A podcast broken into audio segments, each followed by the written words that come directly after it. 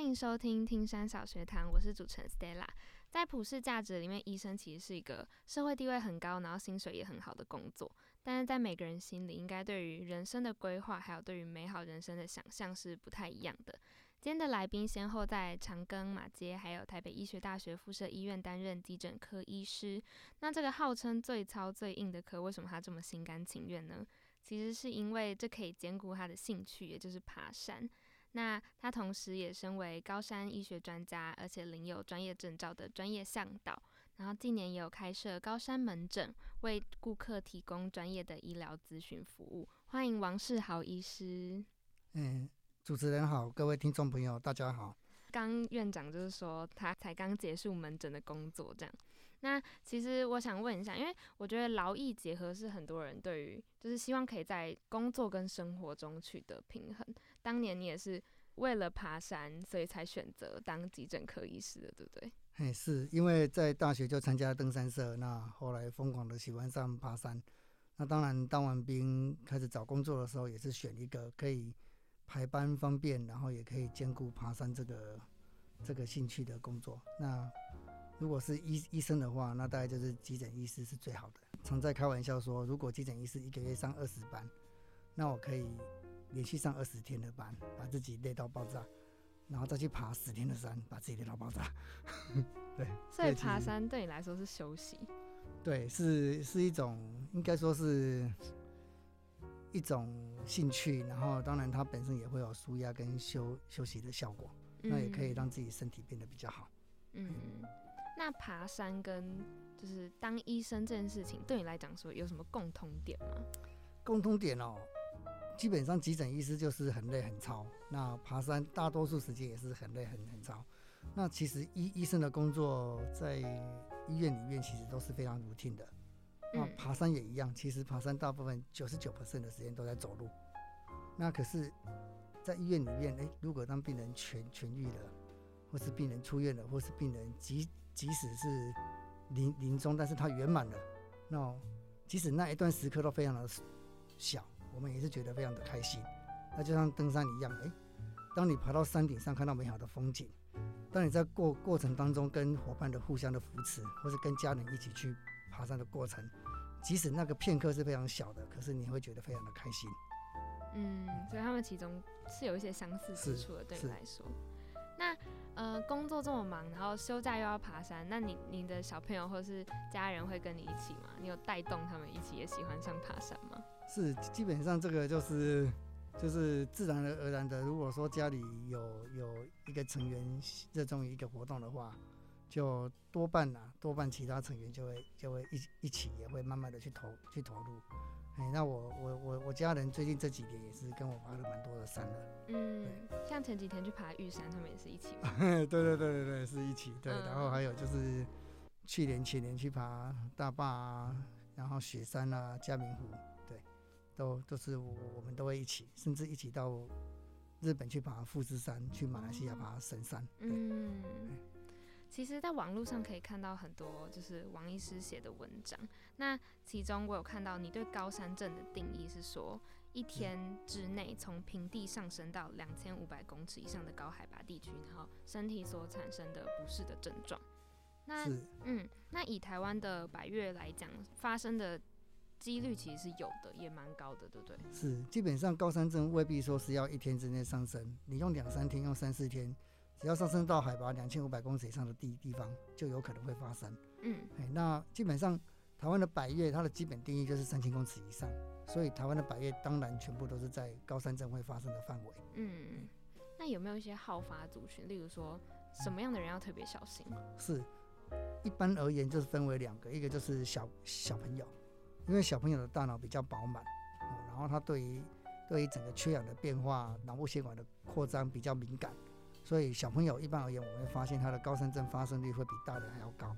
那第二个就是高山病发生哈，它其实跟体质也有关。那特别是高海拔肺水肿，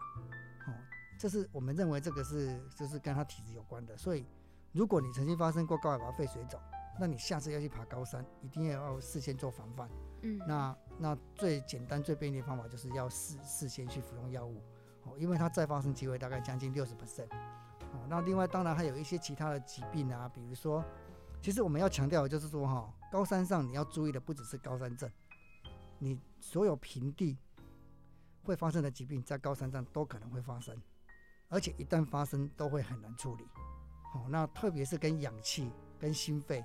哦跟脑部有关的疾病，哦，你到高山上要更加的去留意。哦，因为你不能够只看到高高高山病，那这样子可能会见树不不见林，那你可能会更危险这样子。所以预防的方法就是准备好药物这样子。那个高山症最简单、最便利预防方法就是使用药物来预预防。好、那但是有些族群，比如说小朋友，你这么小的小朋友，你都还没发生，你就给他吃药，这个未免是有点太 over 了一点。所以我们通常会认为说，小朋友的话，你也可以使用调整你的行程，不要一下子上升那么快。那或者是说你在过程登山过程当中减少铁人的负荷，你背包背轻一点，哦，那或者是说上山前一天先在中海拔的地方过过夜，哦，那这些部分不只是针对小朋友，甚至针对大人，针对其他的民民众，这都是会很有帮助的。嗯，就是利用行程的调整，那提早的中海拔的的一些高度的铺路，好、那这个来调整。哦，那当然，如果是大人的话，最简单的方式就是用药物来预预防，嗯，像丹木斯。是像丹木斯或类固醇或其他的一些可以用来预防或是治疗高山病的药物。嗯，那其实像王医师自己的登山经验很丰富，然后现在也有就是开设专门的高山门诊，是你有没有诊断过，或者是说亲身经历过其他旁边的人有没有什么比较让你印象深刻的高山症的真实案例？是，基本上这分两段哈，一段是应该是说分三个部分，一个部分是哈我在山上真正遇遇过的病人，哦，那这个其实遇遇过了蛮多次的哈，大概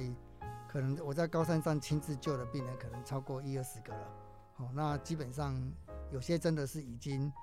比如说有一次在雪山，哦，那个那个那个病人他已经是高海拔脑水肿。然后已经走走路不稳，又接近失温，哦，那我们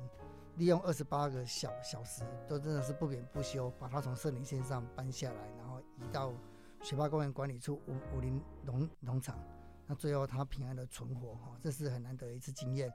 那还有另外一次呢，是在嘉嘉明湖，哈、我们使用加压舱救治一个布隆族的原原原住民的高山协作，哦，他当时也已经肺水肿，然后整个嘴唇都发紫了。而且人已经陷入昏迷了，然后我们利用加压舱四个小时让他醒过来，而且我们可以在半夜让就是派两个派两两三个向导陪着他平安的自己走走下山。哦、那当然也有一次在圣母峰基地营，哦，一个女伙伴也是刚好把肺肺水肿，那是也是将近三十个钟头都没睡觉，没没有休息，然后用马匹用人力背负，然后把它移到海拔三千公尺的地方。因为它是在五千公尺的地方发作，哦，整整下降了快两千公尺之后，它就存活下来，这些都是很难得的经验啊。那这在高山上遇到的经验，那另外也有那种就是，比如说搜搜救队他们遇遇到比较困难的的案例，他们接到报案的时候，然后也会打电话来跟我咨询。像我现在同时也是高雄市市消防局。台台中市消防局，他们如果有相关 case，他们有时候都会都会打电话来问问我，那我们就是提供建议。嗯，那这过程当中也是会有会有一些非常非常值得讲的 case 的，不过这个 case 就非常的多了。那另外就是在门门诊的部分，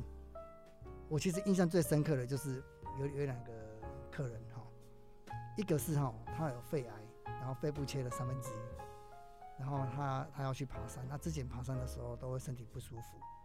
那我们就给他预防性用药，然后给他按照他的行程教他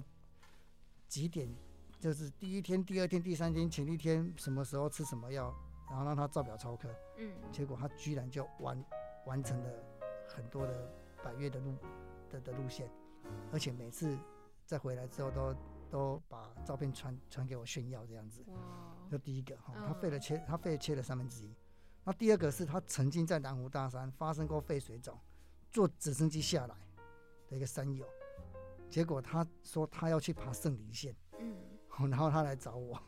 那一般来讲，你都已经肺水肿，曾经被救下来，你去爬圣林线，大概九十九个、一百个医生有九十九个医生说你不要去了。嗯，可是我们还还是给他，我还是帮他规划好，然后让让他照表操课，用药来预防。结果他也是每天都传照片来跟我炫耀，他说哦，像在跟走阳明山一样，非常简单。非常的轻松这样子。对对对，我觉得这个都是很难得的哈。嗯，那如果说今天不管是因为分成两种嘛，一种就是你人刚好在山上可以提供马上的协助，一种就是远端他们打电话来咨询。那你能做的是，你通常会给他们什么指示？基本上哈，我现在主要是分两段哈，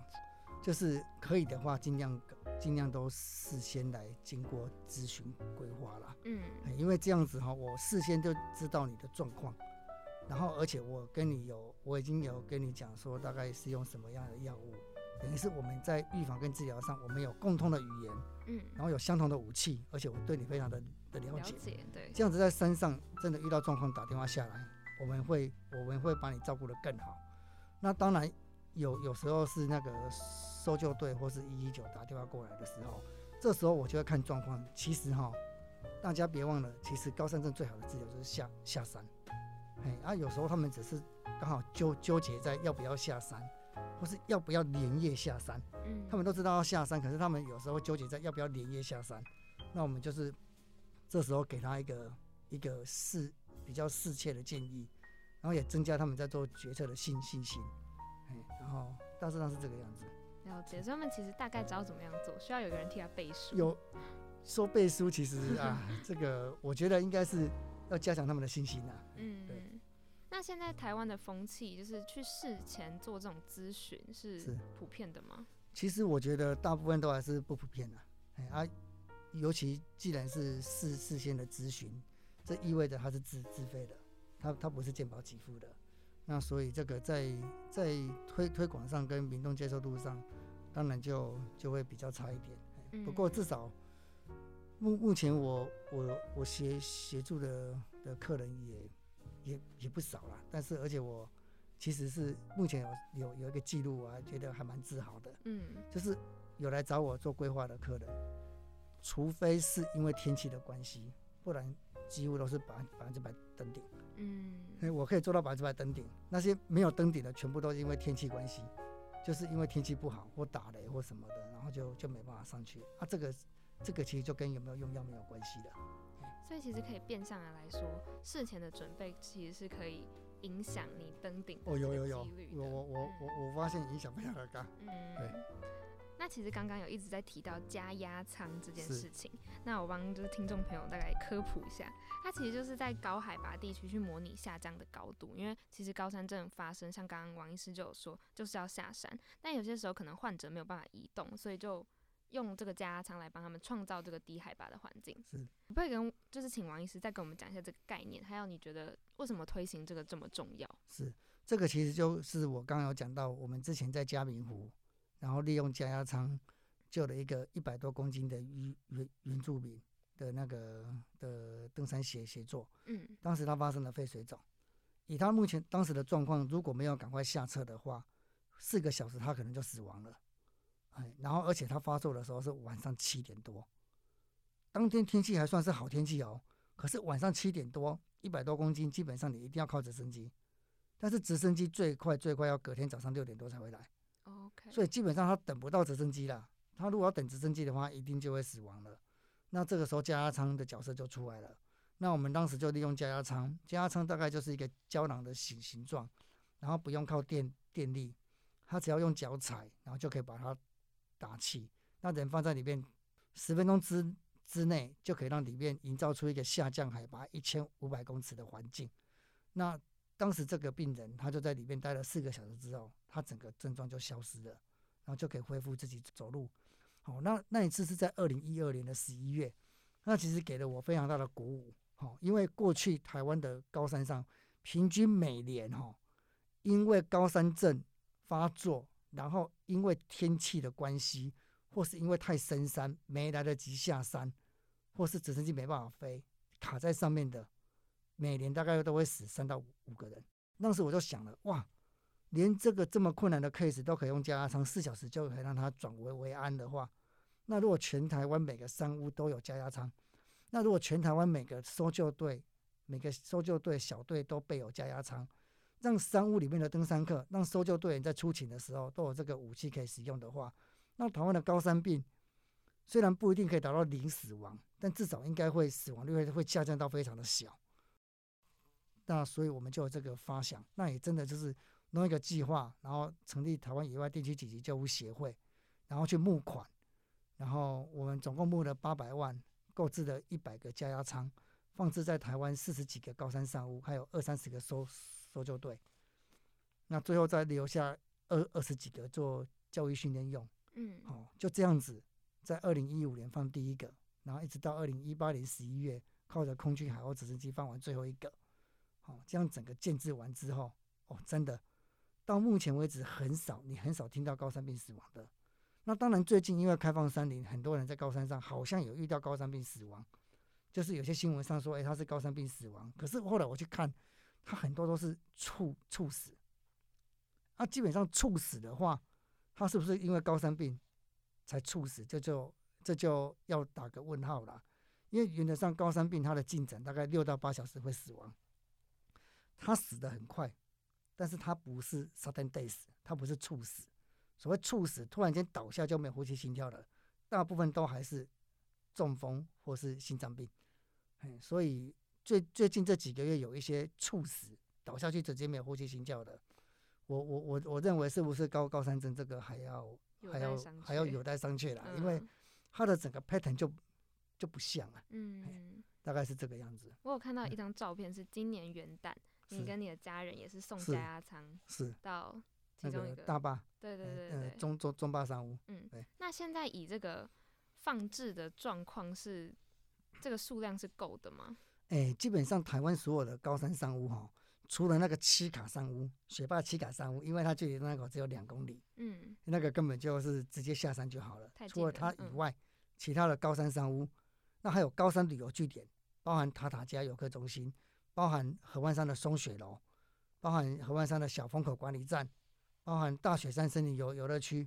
好，这些我们全部都放都放置完了，所以基本上不是说放置够了，是全部都放完了，哦，只剩下七角山庄，对。所以现在这个任务整个就是大功告成，哎，大功告成，而且而且最近这一两年陆陆续续，国家公园有增设高山商务的计划，他们也都有事先询问过我们，如果设立好之后。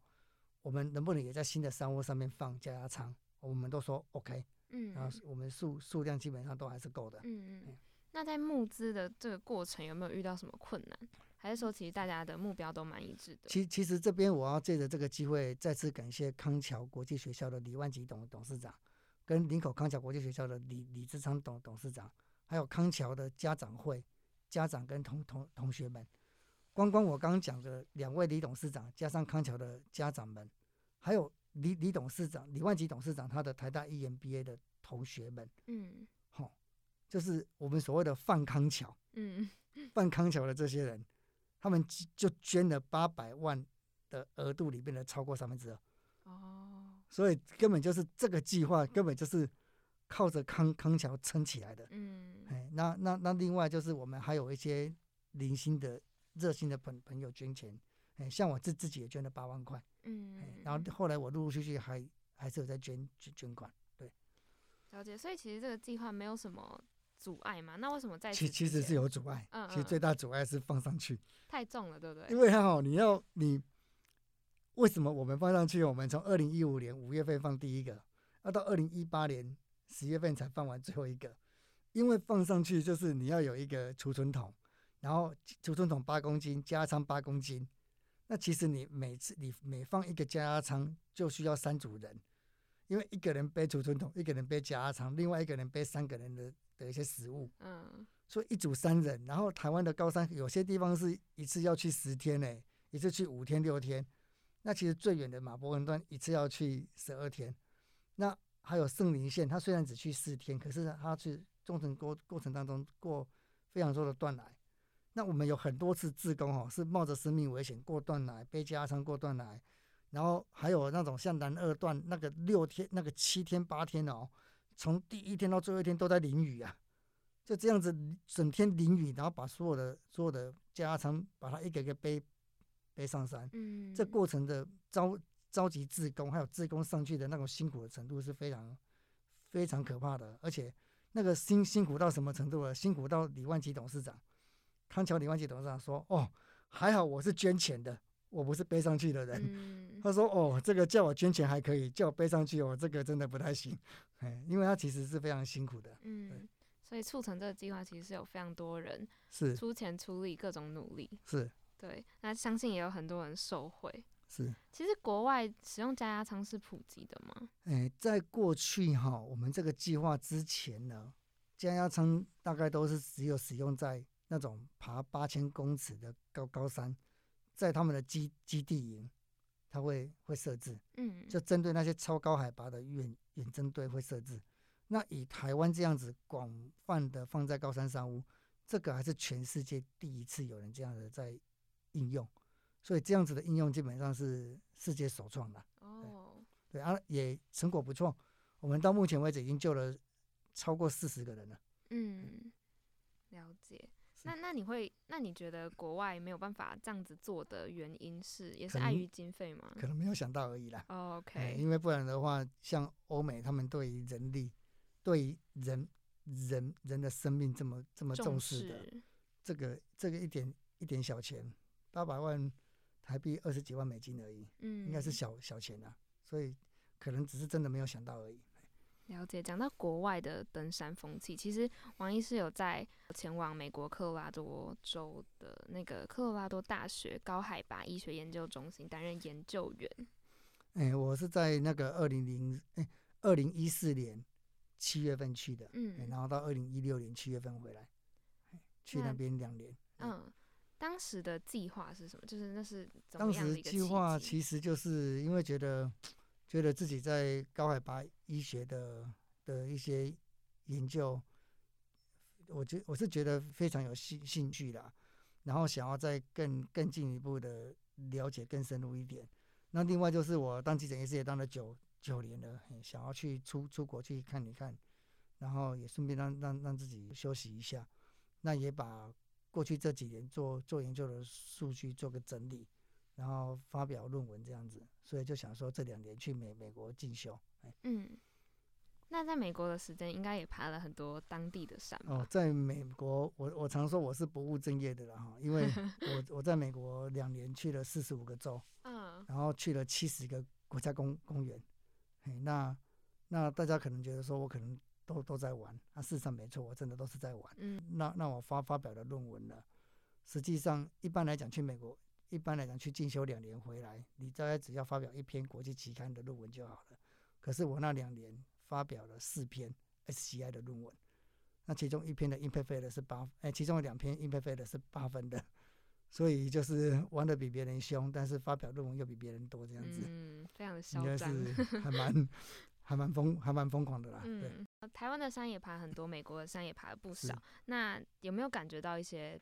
台美在登山风气上的不同？因为其实像我在做这个节目，我就查了一些，像例如说山林解禁啊，美国政策是怎么样，台湾呃、可不可以直接这样子移过来用等等的。嗯，是，基基本上我认为哈，因为其实像美国跟欧洲，他们都是非常注重独独立自主啦。哦，他们其实政府不太爱管民众，那民众也不太爱让政府管。嗯然后，但是为什么可以这样子呢？前提是在于一个大家都对自己非常的自律，然后自己肯为自己的行为负责。那当然，偶尔我们有时候也会看到那什么什么黄石国家公园啊，那什么跳到温泉池里面就融掉的啊，或是什么在大峡谷啊，然后就拍照掉下去的啊，他们就发生这种情况的时候，基本上他们也不会去怪怪罪政府啊，那个就是他们自己活该。说说真的就是这样子。其实就是整个欧美的风气，就是你的安全是你自己的责任，他们对这部分是非常的、非常的坚定的，就是就是服服从这个信条的。哎，所以我们在美国各个国家公园、各个景点，只要有比较危险的地方，他们当然会说：“哎，你要注意哦。”然后再来的话，就是你的安全是你自己的责责任。有些地方真的发生太多山难，哎，真的发生太多救难的。例如，我们曾经到一个叫做应该是那个 Michigan 吧，它有一嗯个叫睡睡熊沙洲 （Sleeping Bear Sandy National Park）。它那个沙洲很很有趣哦，那个那个那个密西根湖哦，大的跟海一样，它湖边就是沙洲哦，它那个沙洲你知道有多高吗？大概可能两三百公尺高这样子，那下去就是哇超深的，可是下去你就可以看到湖边哦，然后就是摸到那个那个湖那个湖水哦，然后这个时候他就有一个牌牌子立在那边，警告你的安全是你自己的责任，你下去只要十分钟，可是你上来需要三小时，或是你要付出八百美金的救援费用，就是你要缴的就是把你再再直接把你再上来。，嗯对对对，当时其实我跟我儿子跟我女儿哈，那时候看看，哎、今天现在才中午而已吧，就其实也有点不信邪，你知道吗？嗯有点想下去哦看看，我们就嗯好，OK，时间还够，花个我们就三小时，冲下去，冲下去湖边摸到水之后，哇，上来的时候真的花两个多小时，嗯差点快累死了，所以真的是，对了，我觉得这个让我非常的印象深刻啊！真的，我们那时候后来爬爬上来的时候，爬上来的时候，哇，气喘吁吁，哇，终于爬上来捡回一条命，然后三个人赚赚赚到八百美金的时候，结果又看到有人要冲下去了，你知道吗？有人要冲下去哦，基本上多好笑吗？那个国家公园的 ranger 那个巡逻的警察哦，吼、看到有人冲下去哦，你知道怎样吗？他就在那边逼吹哨子，警告他们不要再下来了。你知道警察在什么地方吹哨子吗？他是划着小船在湖里面吹哨子，在湖里面叫着身边人说：“你不要再下来了，你再下来的话，等一下现在天快黑了，嗯，天快已经下午四点多，你再下来的话，等一下你要爬到天黑，，嗯，你又来不及上来。对，所以我觉得很有趣啦。哎，那基本上在美国，你说登山风气啊，看待风险，就是他们知道这个是风险，但是他们更相信、更了解这是你自己的责任，所以你自己的责任你自己要去承担。另外，如果真的你不承担出事了，他们也知道你是要付出代代价的，那你也不会说去怪罪别人，去怪罪政府，那你觉得台湾在这部分有没有一些可以改进的空间？需要嗯 需要再 多一点时间让民众去理解啦。嗯哎，因为毕竟说真的，台湾民众很多时候都还是会去讲直接一点，就是会去牵拖别人，希望别人可以保护他，然后为对，或是说，哎、你可能没有想清楚啊，我怎么会知道啊？然后，然后就是宽以律己，严以待人这样子，然后出出事了去找别人，去找一个理由，然后希望别人可以给你一些补偿这样子。嗯，我觉得这个是真的比较不好了。嗯，因为讲句退一万步来讲了，说真的，你你如果失去生命了，就算给你别人给你补偿又怎么样，你也用不到了啊，对啊，所以就是真的还是要好好的把自己保护好，会比较嗯好。哎、那以你自己的观察，你觉得山林解禁是一个好的方向吗？不管在于就是让人民知道说 对山林的了解也好，或者说学习对自己的生命负责任。是，我觉得山这个大方向是对的，就是要嗯解禁，第一个，然后第二个就是这过程当中一定短时间会有很多人会出很多的事故，我觉得这是解禁的必要的阵阵痛期。嗯那应该不管是政府或是民间的团团体，可以的话就尽力的，尽力的。第一个就是缩短这个阵痛期，那第二个就是让这个阵痛不要变得那么的严重，就是今天真的是好好的宣宣导啦，然后让民众去了解这是他自己的责任，就是要把自己顾好，自己才不会受伤，自己才不会失去生命。哎嗯，包含去看王医师的事前的这个哦咨询，也对对，例。如说，哎，你就 就登高山前，如果真的你哎，那你没办法调整行程的话，那你还有一个好一个最简单方法就是事事先用药。嗯哎，啊，如果你你可以就近去看去看相关门门诊嘛。啊，如果需要我帮忙的话，也也也可以来过我的门诊这样子。嗯对，那基本上我觉得开放三年是好的，但是真的这个阵痛期一定会有，而且很必然，应该是说必然的一定会造成一些生命的损损失，这是必然的，但是只能这样子的，就是大家还还是要汲取教教教训的，就像上上一次台风没有没有进来台湾，可是却造成像山洪爆发啊，像很很多的事故啊，哎，这个真的是大家都还是要在里边去汲取教训这样子。嗯，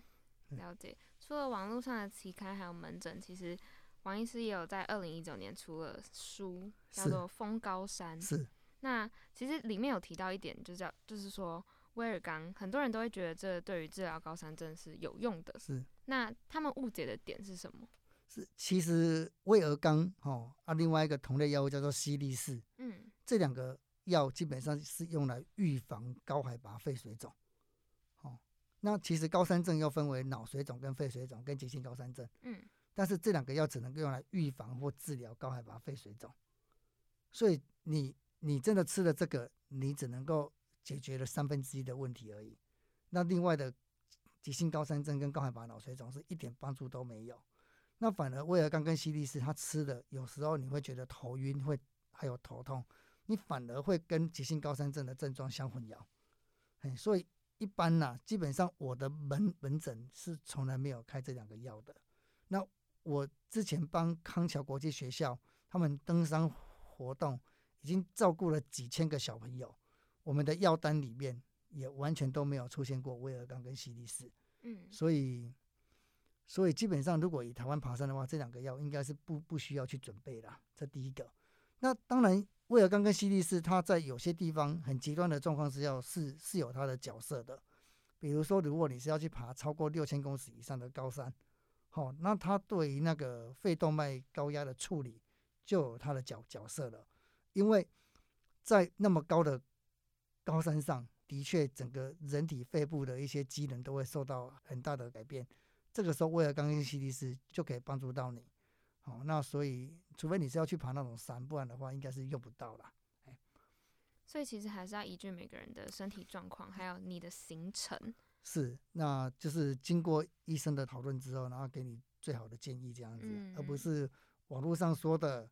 别人讲的、山友后给的，山友给的你就吃。哎我嗯们常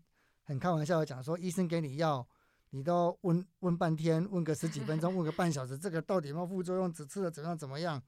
然后你都这么小心的，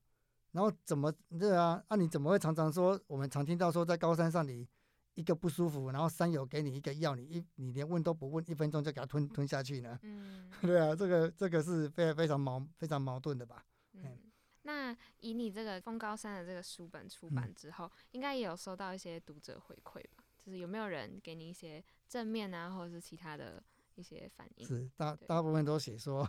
这本书里面故事非常的精彩，收获嗯。非常的多，嗯，对对对，然后他们非常推推荐大家来看这样子，嗯，对，因为我其实这本书里面有写到一些，就是不管是医学上的，哦，那另外也有那个之前所参与过的救难的故事，然后还有协助一些山友圆梦的故事，那另外还有自己看待就是登登山这件事情的一些想法，哦，所以它并不是一个只有那么医学的的嗯的书啦，哈嗯，对所以其实还蛮值值得推荐给大家看的。嗯，刚刚前面稍微有聊到，王医师有协助贾永杰，或者是还有其他人在一些海外的攀登，那，这也算是蛮印象深刻的经验。哎，是这个嗯这个就就是我我我之前曾经成立过一个顾问公司，叫三云白袍健康顾问公司啦。哈、嗯那当然现在这个公司它已经转转型为 B to B 的顾问公公司了哈。那在之前直接面对客户做服务的时候，我们也曾经服务过几十，哎应该是曾经服务过上百位，哎，将近两百位吧，就是客人他们去西藏，然后去去青藏高原，去尼泊尔，哦，做海外高原旅旅游，然后帮他们做行前的健康管理，然后风险的规划，还有用药的建议这样子。那甚至像贾贾永杰跟他先生两个人去圣母峰基地营的时候，去践行的时候，我们也帮他做行前的规划建议跟远距医医疗的建议。那我记得他当时成功的抵达圣母峰基地营的时候，他们两个就在上面接吻。那个隔隔天，《苹果日报就》就那个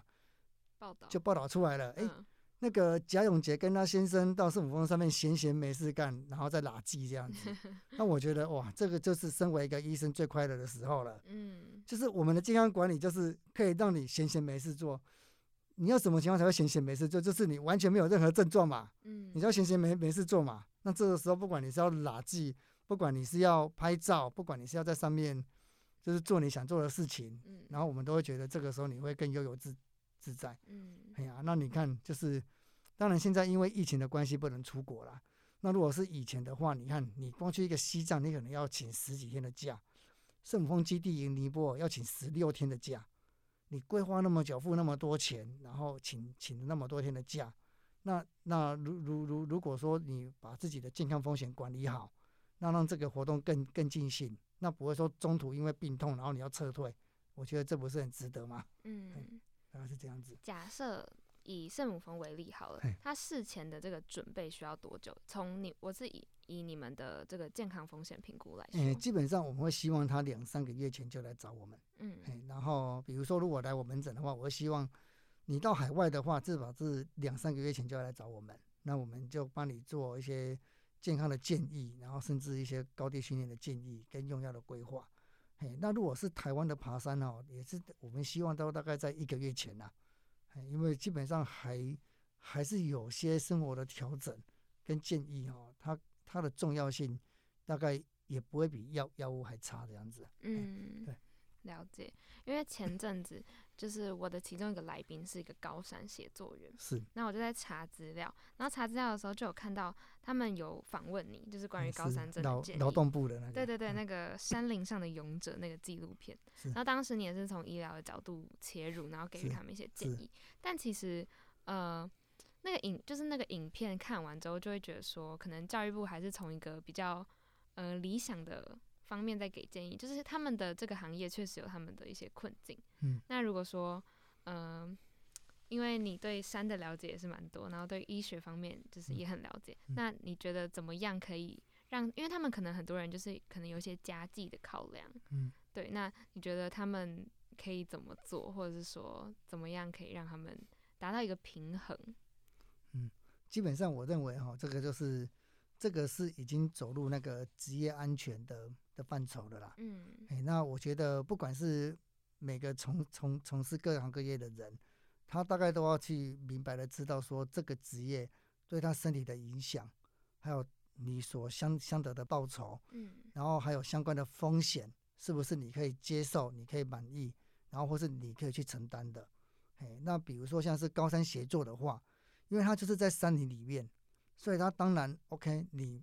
可能刚开始投入这行的时候，你会有所谓的高高山症的的问题。可是我相信，因为你常年都在山上，你经过第一次、第二次、第三次，第一个月、第二个月、第三个月，